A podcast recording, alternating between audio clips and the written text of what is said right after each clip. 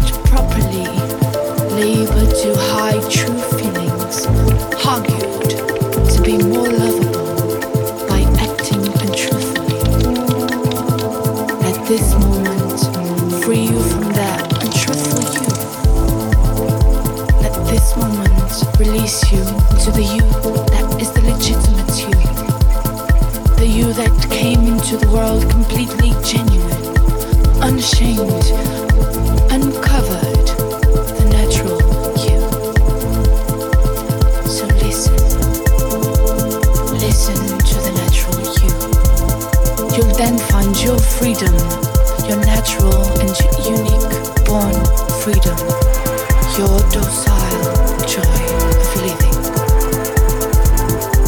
Feel free to be no other expect you. Feel free to remain in your wholeness, to gravitate in your real you.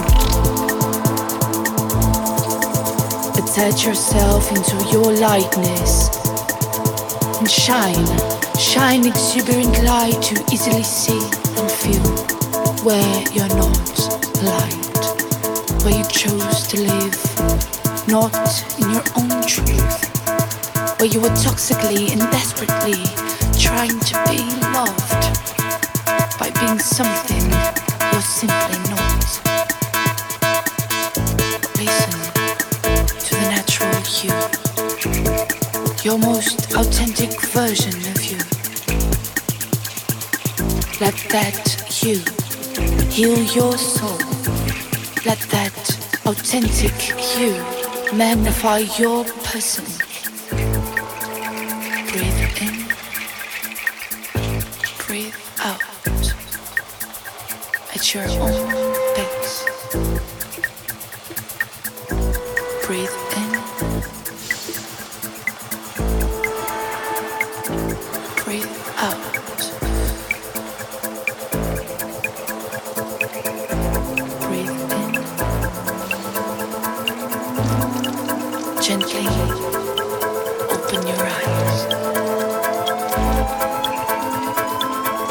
listen. Always listen. Always listen to you.